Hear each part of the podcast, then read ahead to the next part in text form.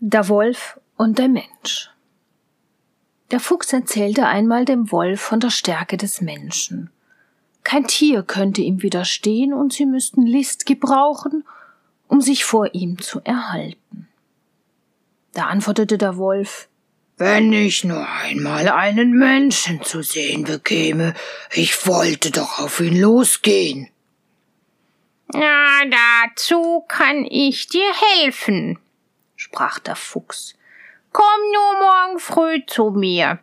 So will ich dir einen zeigen. Der Wolf stellte sich frühzeitig ein, und der Fuchs brachte ihn hinaus auf den Weg, den der Jäger alle Tage ging.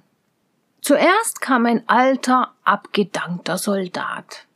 Ist das ein Mensch? fragte der Wolf. Nein, antwortete der Fuchs. Das ist einer gewesen. Danach kam ein kleiner Knabe, der zur Schule wollte. Ist das ein Mensch? Nein, das will erst einer werden. Endlich kam der Jäger, die Doppelflinte auf dem Rücken und den Hirschfänger an der Seite. Sprach der Fuchs zum Wolf. Siehst du? Dort kommt ein Mensch auf, den musst du losgehen. Ich aber will mich fort in meine Höhle machen. Der Wolf ging nun auf den Menschen los. Der Jäger, als er ihn erblickte, sprach Och, es ist schade, dass ich keine Kugel geladen habe, legte an und schoss dem Wolf den Schrot ins Gesicht. Der Wolf verzog das Gesicht gewaltig, doch ließ er sich nicht schrecken und ging vorwärts. Da gab ihm der Jäger die zweite Ladung. Der Wolf verbiss den Schmerz und rückte dem Jäger zu Leibe. Da zog dieser seinen blanken Hirschfänger und gab ihm links und rechts ein paar Hiebe, dass er über und über blutend mit Geheul zu dem Fuchs zurücklief.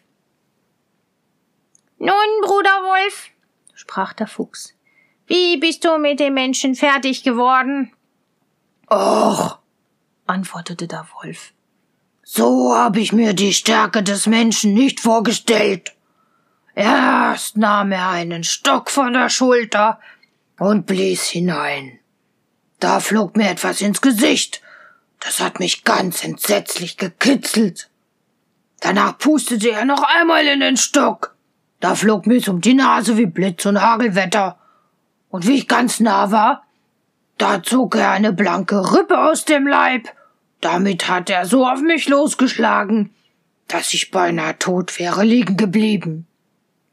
Siehst du, sprach der Fuchs, was du für ein Prahlhans bist. Du wirfst das Beil so weit, dass du's nicht wiederholen kannst.